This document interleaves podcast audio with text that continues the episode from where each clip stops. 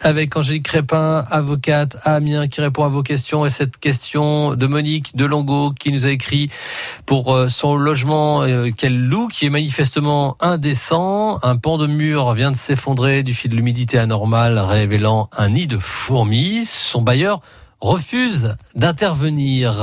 Que doit-elle faire Il y a plusieurs possibilités, hein, plusieurs voies d'action possibles. La première, c'est la procédure administrative et la seconde, ce serait une procédure judiciaire. En premier lieu, effectivement, euh, la euh, Monique, elle pourrait saisir ce qu'on appelle l'ARS.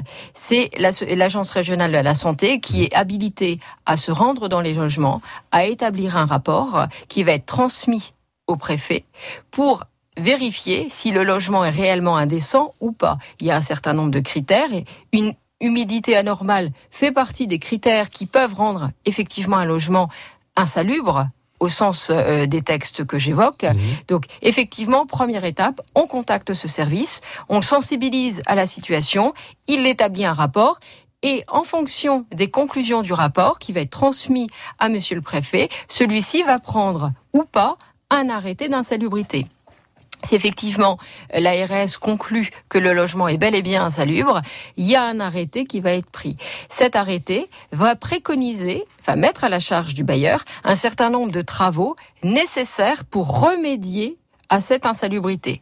Donc, s'il n'y a pas d'urgence particulière, on appelle ça la procédure ordinaire, il va y avoir un délai qui va être donné au bailleur pour effectuer les travaux, en général c'est un mois, pour effectuer les travaux et permettre à son locataire de vivre dans des conditions décentes.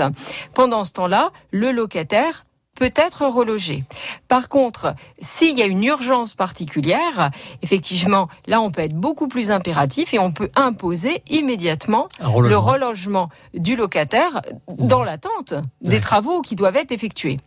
Et alors, euh, si justement euh, on ne conclut pas à de la salubrité, que peut faire le locataire? Alors, si on n'est pas dans le domaine de l'insalubrité, mais qu'il y a réellement une difficulté qui ressort de la compétence du bailleur, puisqu'on le sait qu'en matière locative, le locataire a à sa charge l'ensemble des travaux euh, d'entretien mhm. du logement, mais il n'a pas les travaux de structure.